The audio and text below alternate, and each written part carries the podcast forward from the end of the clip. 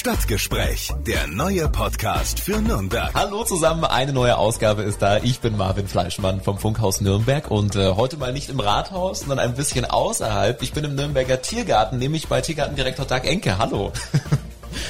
Wir haben uns in Ihrem Büro getroffen. Ähm, es ist wahnsinnig voll. Wir haben hier gesprochen, was in diesen ganzen Büchern hinter Ihnen eigentlich drinsteht.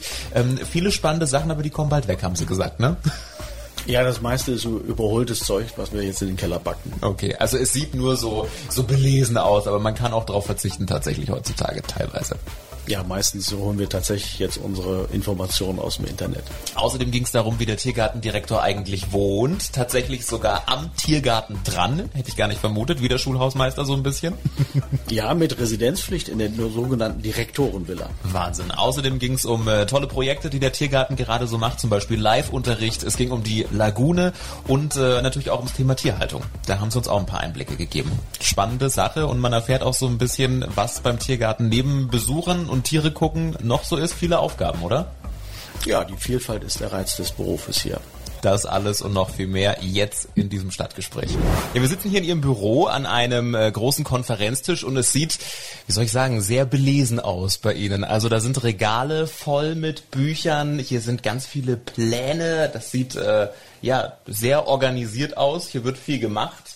Was äh, machen Sie so alles in Ihrem Büro? Ist das Ihr Haupteinsatzpunkt oder sind Sie viel draußen im Tiergarten? Das ist völlig unterschiedlich. Also mal gibt es Zeiten, wo man nur im Büro sitzt und dann gibt es Zeiten, wo man viel draußen ist. Sei es, weil irgendwelche tiergärtnerischen Fragestellungen anliegen oder ähm, am meisten dann Baustellen. Und äh, was ist hier alles so in den Regalen drin? Sind das jetzt alles Bücher, wo es um Tiere geht oder was, was steht da hinter Ihnen? Das ist ja eine volle Bücherwand, das ist ja der Wahnsinn. Das ist eine volle Bücherwand, die habe ich zu 99 Prozent übernommen und die fliegt demnächst in den Keller, oh. weil es alles veraltetes Zeug ist äh, und, und wir mittlerweile fast alles uns online abspeichern, was an neuer Literatur da ist. Okay, aber das heißt, früher hat man wirklich immer wieder mal nachgeschaut, äh, der Tiger hat einen Ausschlag, was könnte es sein oder wie muss man sich das vorstellen? Ja, genau so. Also es gab ja immer also Periodika und äh, diese ähm, ja, zoobiologischen äh, Zeitschriften wie der Zoologische Garten das Zoo Yearbook äh, und so weiter. Das waren Publikationen, wo man immer die Erfahrungen anderer Zoos dann nachlesen konnte. Äh, zum Teil wissenschaftlich, zum Teil einfach nur anekdotisch. Ähm, das hat sich heute eigentlich alles äh, ins Internet verschoben. Mhm.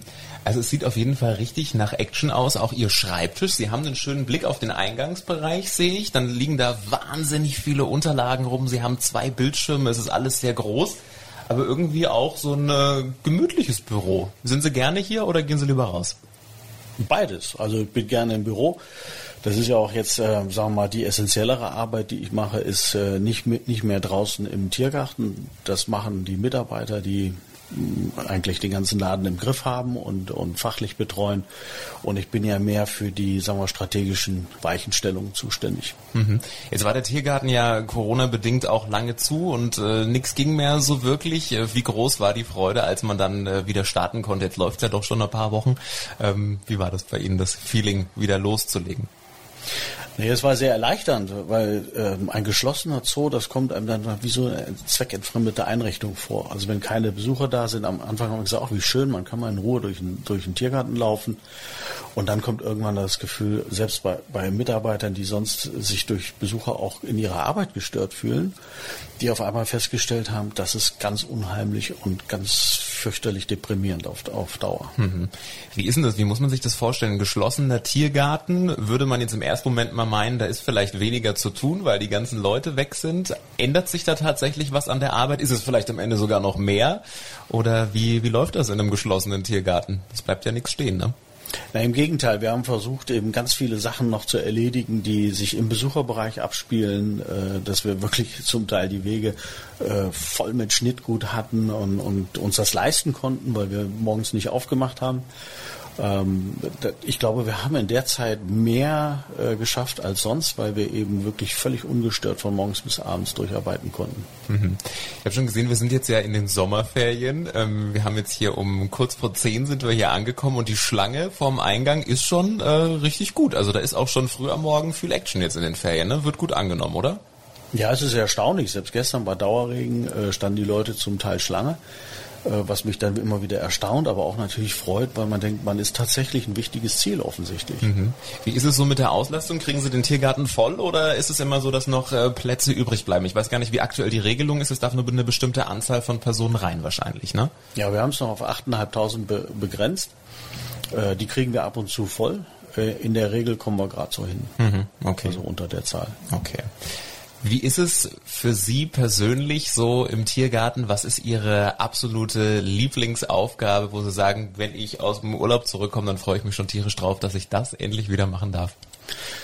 Ja, also das, das Tollste an dem Beruf ist eigentlich die Vielseitigkeit. Das heißt, dass man keinen Tag hat, an dem man ständig das Gleiche macht, also sich mit einem Thema nur beschäftigt. Und das finde ich äh, das große Privileg dieses Berufes, dass man jeden Tag dazulernt und sich mit unterschiedlichsten Dingen beschäftigen muss, von Technik über Tiergärtnerei, Tiermedizin, äh, Besucherpsychologie, äh, kaufmännischen mhm. Fragen, was auch immer einem begegnet im Laufe des Tages. Äh, das ist eigentlich der, der große Reiz, finde ich. Mhm. Besucherpsychologie, was muss man sich darunter vorstellen? Äh, machen Sie da Analysen? Wann wird wo die Breze gekauft? Wo muss man was hinstellen? Ja, also gerade in, in Planung muss man sich immer wieder äh, vor Augen führen, wie ticken Besucher, wo braucht man eine Absperrung, wo lässt man sie besser weg, was sind die, wie wertschätzend sind die Leute gegenüber Dingen, die man äh, erstellt. Dass wir zum Beispiel festgestellt haben, dass Besucher nicht durch blühende äh, Beete laufen, sondern nur durch Beete, die schlecht gepflegt sind, mhm. ähm, so dass wir bei schön gestalteten Blühflächen können wir die Absperrung weglassen. Haben Sie etwa schlecht gepflegte Beete? Natürlich haben wir auch. Bei 65 Hektar kommen sie nie ganz rum und es ist wirklich toll, dass man sehen kann, diese Wertschätzung der Menschen für Schönheit ist unglaublich. Ähm, wo man es ganz äh, extrem erleben kann, ist im Manati-Haus. Da können pubertierende Schulklassen durchtoben äh, also wenn es offen ist, im Moment ist ja leider zu, aber mhm. äh, wir haben nie gesehen, dass auch nur ein Blatt abgerissen wird. Ja, Wahnsinn.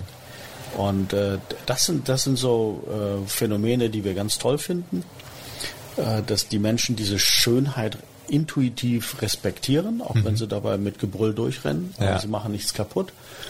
Und dann gibt es natürlich einfach so Besucherströme, die man lenken muss. Wir haben immer einen schnellen Weg und einen langsamen Weg, dass man sagt, es gibt Leute, die wollen von A nach B. Für die muss man ähm, die Möglichkeit bieten, schnell äh, äh, voranzukommen. Und dann gibt es welche, die wollen aus diesem schnellen Strom wieder raus und stellen sich in irgendwelche ruhigeren Buchten, sodass wir das immer von vornherein schon so planen und sagen, schnell, langsam, schnell, langsam. Mhm. Und das sind dann diese Ausbuchtungen, Nebenwege und so weiter, die immer gleich mitgeplant werden. Okay, ja, Wahnsinn. Da macht man sich jetzt so als Gast gar keine Gedanken drüber, denkt man sich, okay, da ist jetzt halt einfach mal so eine Ausbuchtung, aber es hat tatsächlich alles einen Plan, warum der Weg so ist, wie er ist. Genau. Dann ähm, sieht man jetzt bei Ihnen hier auch, dass hier ganz viele Pläne in Ihrem Büro stecken. Da steht was von Umkleide und Umnutzung und alles Mögliche. Was ist das denn? Planen Sie hier da neue Tiergehege oder was?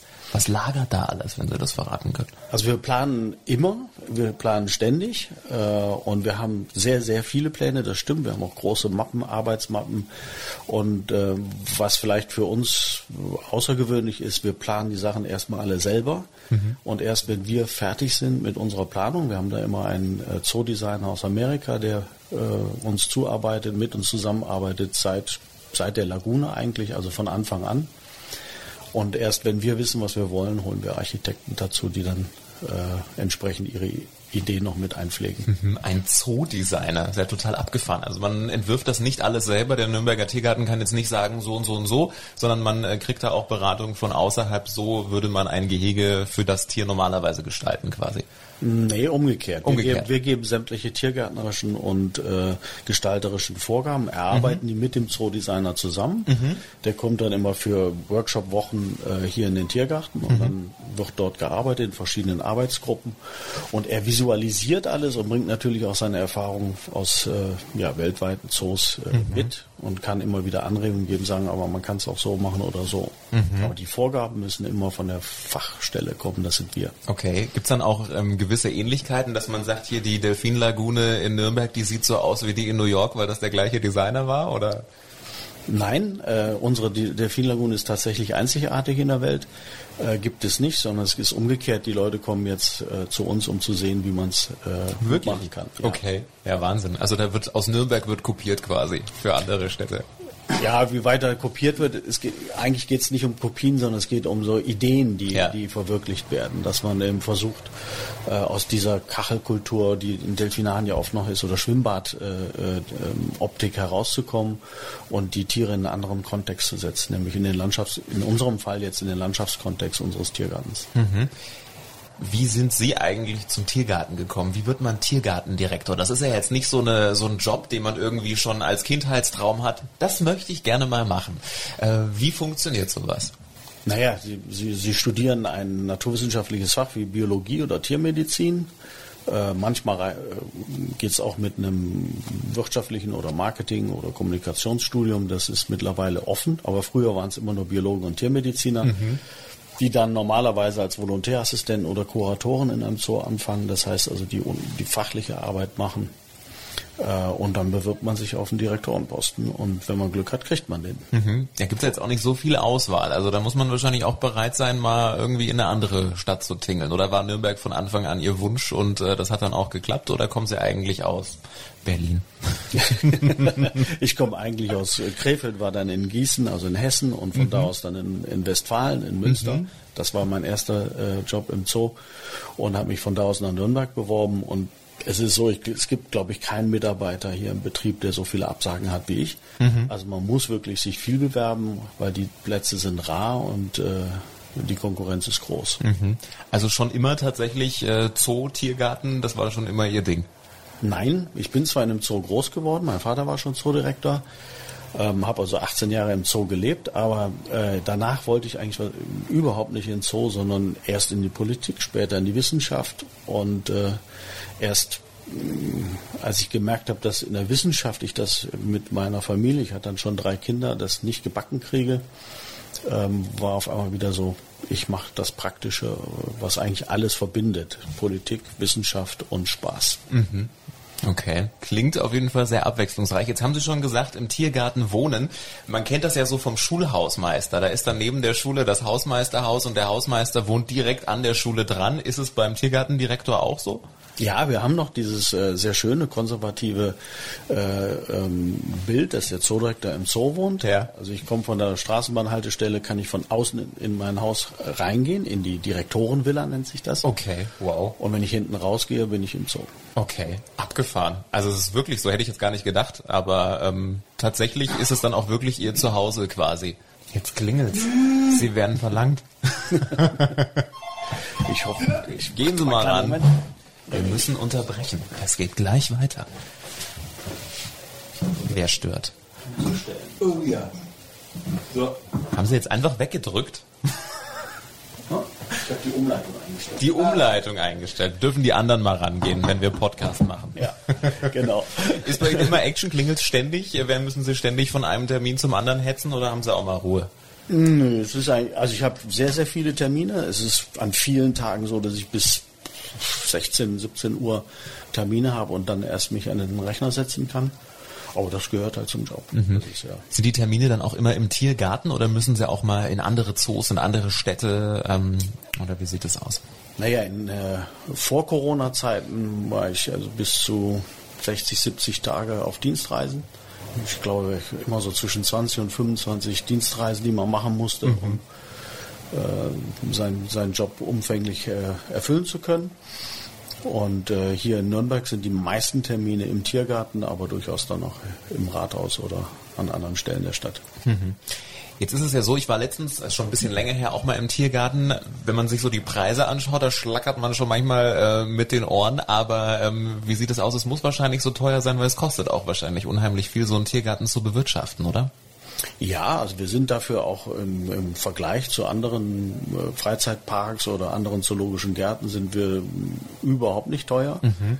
Sondern äh, solche Angebote kosten einfach sehr viel Geld. Wir haben Deckungsgrad von je nachdem, wie gut, wie gut und erfolgreich das Jahr war, zwischen 70 und 82 Prozent, mhm. was für eine städtische Einrichtung sehr, sehr gut ist. Und ähm, insofern haben wir, glaube ich, eine gute Balance zwischen den Eintrittsgebühren, also dem Niveau der Eintrittsgebühren und der Leistung, die wir bringen. Mhm. Jetzt ist ja sowas, was an einem Tiergarten irgendwie immer so ein bisschen äh, dran haftet, dass es auch viele Stimmen gibt, die sagen, das ist eigentlich nicht artgerecht, was da mit den Tieren gemacht wird. Ähm, die sind halt einfach nicht in ihrer natürlichen Umgebung. Was sagen Sie den Leuten? Ja, das ist eigentlich ziemlich leicht äh, ähm, äh, zu verstehen, weil, weil Tierhaltung wird vornehmlich ästhetisch bewertet. Das heißt, äh, man guckt sich an, ob das Tier in einer schönen Umgebung ist. Und wenn die Umgebung mir als Menschen das ein gutes Gefühl vermittelt, dann gehe ich davon aus, dass es dem Tier gut geht. Das heißt, wir können eigentlich von dem, was wir mit dem bloßen Auge sehen, nicht wirklich bei allen Tieren dann auch Rückschlüsse ziehen, wie es den Tieren geht, weil wir die Verhaltensbedürfnisse natürlich im Einzelnen kennen müssen. Insofern glaube ich, dass diese generelle Kritik nicht zutrifft, sondern es ist eine schwierige und äh, fließende fachliche Bewertung, die vorgenommen werden muss. Und da gibt es Tiere, die wir heute völlig anders halten als noch vor 50 Jahren. Es gibt aber auch welche, die wir vor 50 Jahren schon gut gehalten haben. Und das ist halt, glaube ich, wäre ein eigenes Thema für einen eigenen Podcast. Aber wie bewertet man und wie ähm, kommt man eigentlich zu guter Tierhaltung? Wenn es darum geht, ob es überhaupt Sinn macht, die Tiere zu halten, dann muss ich leider heute immer sagen, dass es äh, fast unumgänglich ist, Tiere in menschliche Obhut zu überführen, wenn wir bestimmte Arten noch retten wollen. Mhm. Also das ist wahrscheinlich dann auch eine, eine gewisse Aufgabe, die man hat als Tiergarten, dass sie Arten schützen, dann sozusagen, oder? Nein, wir sind gesetzlich verpflichtet dazu. Es gibt eine, mhm. ein Gesetz, also im Bundesnaturschutzgesetz ist äh, die EU-Zoorichtlinie umgesetzt und in der EU-Zoorichtlinie wird der Artikel 9 der, der Konvention für den äh, Erhalt der biologischen Vielfalt äh, umgesetzt. Das, und zwar besagt der, dass äh, Zoos, also oder die Länder haben sich verpflichtet, einen Ex-Situ-Artenschutz zu machen. Das heißt, einen Artenschutz, der sich außerhalb der Lebensräume der, der, der Tiere und Pflanzen ähm, umgesetzt wird. Und äh, die Europäische Union hat beschlossen, dass das die Zoos machen sollen mhm. für, für die einzelnen äh, Länder. Mhm. Tatsächlich ein Punkt, den man jetzt als Besucher so wahrscheinlich vielfach gar nicht auf dem Schirm hat. Also sie ziehen auch Tiere auf und wildern die dann auch aus tatsächlich? Auch das, ähm, aber Artenschutz basiert erstmal auf drei Säulen, in, mit denen man Arten schützt. Das erste und wahrscheinlich das gewichtigste ist die Bildung. Und die Bildung funktioniert am besten durch originale Begegnungen. Dafür brauchen wir die Tiere. Das zweite ist die Forschung, ein, ein weit unterschätzter Bereich, dass wir nämlich über die meisten Tiere, die wir halten, in der Wildbahn so gut wie nichts wissen und deswegen hier eigentlich erstmal Grundlagenerkenntnisse sammeln über Verhalten, Sozialverhalten, Ernährungsweise von Tieren, äh, die wir dann wieder ins, in die Wildbahn übertragen können und da, dadurch auch gezielte Schutzmaßnahmen planen können. Und das Dritte ist, und das ist äh, der zahlenmäßig kleinste Bereich, das ist die äh, tatsächlich die Vermehrung von bedrohten oder in der Natur schon ausgerotteten Tieren bei uns und sie dann wieder zurückzuführen. Mhm. Also schon eine ganze Menge neben ähm, dem eigentlichen Besucherthema, was ja für den Gast eigentlich der Hauptgrund ist, Tiere angucken, gibt es eigentlich noch viel, viel mehr äh, Gründe, warum es einen Tiergarten geben muss. Ja, wir haben also ganze Abteilungen, die von, von den Besuchern gar nicht gesehen werden können, also die im Hintergrund arbeiten, das ist unsere Forschung und Artenschutz, der sich äh, natürlich für die Besucher direkt optisch nicht erschließt im, im Tiergarten. Das gleiche ist die Bildung. Wir haben 15.000 Personen, die wir durch unsere Zooschule schleusen und durch unsere Programme schleusen, von denen natürlich der Normalbesucher so wenig sieht, außer dass er ab und zu sogenannte Zoobegleiter erleben kann, die eine Gruppe führen. Mhm. Dann ein anderes Thema, was irgendwie auch im Nürnberger Tiergarten gefühlt, wenn man von außen so drauf guckt, ein Dauerbrenner ist, ist die Delfinlagune. Da wird so viel berichtet und man hat eigentlich so gar nicht äh, den, den wirklichen Überblick. Ist dieses Ding jetzt wirklich komplett fertig? Läuft noch Wasser raus? Wie ist da der aktuelle Stand der Dinge? Also Wasser läuft seit 2012 nicht raus. Schon länger. ähm, was, was aber natürlich schwer zu verstehen ist, ist diese Fuge, durch die das Wasser ausgelaufen ist, die ist nicht geschlossen worden, sondern das Wasser ist gesenkt worden, mhm. sodass wir diesen Wasserverlust nicht mehr haben. Ähm, das war wirklich nur in der Zeit, bis wir es entdeckt hatten und dann konnten wir es zum Glück ja auch gleich abstellen. Man muss, glaube ich, immer unterscheiden. Also die Lagune per se läuft fantastisch. Es ist tiergärtnerisch in meinen Augen alles ähm, wahr geworden, was wir uns erhofft hatten. Das Management der Tiere, die Selbstorganisation der Tiere, die in den verschiedenen Beckensystemen eben ihre sozialen ähm, Konflikte und Freundschaften ausleben können. Ähm, mit den Seelöwen, ohne die Seelöwen. Also das funktioniert alles, ähm, ja, würde sagen, nahezu perfekt. Ähm, die baulichen Geschichten äh, sind, glaube ich, schwerer zu durchdringen für Außenstehende. Die Beckenfuge ist das, was alle kennen. Das ist aber mittlerweile das kleinste Problem, sondern wir hatten ein Problem mit der äh, sagen wir mal, Salzwasserdurchlässigkeit des wasserundurchlässigen Betons, den wir eingebracht haben. Mhm. Und das hat uns viele technische Probleme beschert, die wir hoffentlich dann in einer ähm, Sanierung in den nächsten drei Jahren lösen können. Okay. Was natürlich auch ein, äh, ein, Thema war, was jetzt im Juni, glaube ich, auch so ein bisschen nach außen gedrungen ist, der Ausbruch von dem Luchs aus seinem Gehege. War ja, glaube ich, weil ein, ein Elektrozaun irgendwie ausgefallen ist. Ist sowas, was, was häufiger vorkommt? Kann man das nicht ausschließen? Was macht man dagegen, dass sowas nicht passiert? Man macht dagegen das, was man immer macht, dass man sagt, dass man die Überwachung äh, enger, enger setzt als bisher ähm, grundsätzlich aber muss ich immer wieder sagen, wir werden den, die perfekte Ausbruchssicherung nur hinkriegen, wenn wir alles einkasteln in Gitterkäfige. Davon sind wir weit weggekommen. Dafür haben wir 100 Jahre gebraucht, um von diesem Prinzip der Tierhaltung äh, uns zu verabschieden. Und dafür hat man halt gewisse Ausbruchsrisiken für die Tiere. Die meisten ungefährlichen Tiere bei uns können ihr Gehege frei verlassen, ähm, was sie nicht tun, weil für die der, der Zaun oft wichtiger ist als für die Besucher, weil dort kein Besucher rüberklettert. Das heißt, die fühlen sich sicher ähm, und springen wirklich nur raus, wenn es Druck von innen gibt, aus mhm. der Gruppe heraus oder wenn Menschen eindringen äh, in die Gehege, äh, dann springen die aus Angst raus. Okay. Dann interessiert uns natürlich auch noch so ein bisschen, äh, was der Tiergartendirektor so privat macht. Sind Sie privat auch der absolute Tierliebhaber? Haben Sie Fische, Hunde, Katzen, alles Mögliche oder sagen Sie, sorry, damit habe ich den ganzen Tag schon zu tun mit Tieren. Daheim ist es tierfrei in der Villa? Also es ist nicht tierfrei, weil äh, meine Lebensgefährtin äh, Hunde hat, aber ich selber habe alles äh, an, an, Tieren abgeschafft. Tatsächlich, ja. Ja, ja, weil man einfach mehr Zeit dafür braucht, man muss sich kümmern und wenn man die Zeit nicht hat, dann hält man die Tiere schlecht. Mhm. Sagt Nürnbergs Tiergartendirektor Doug Enke, vielen lieben Dank für das Gespräch und die Einblicke. Sehr gerne. Danke. Und damit sind wir auch schon am Ende dieser Ausgabe. Das nächste Stadtgespräch gibt's in zwei Wochen und äh, wenn es irgendwelche Fragen gibt an Politiker, an die Stadtspitze und so weiter, dann gerne mal eine E-Mail schreiben, stadtgespräch. Stadtgespräch, der neue Podcast für Nürnberg. Einblicke ins Rathaus, aktuelle Themen, persönliche Gespräche. Jeden zweiten Donnerstag neu. Alle Podcasts jetzt auf podu.de, deine neue Podcast-Plattform. Podu.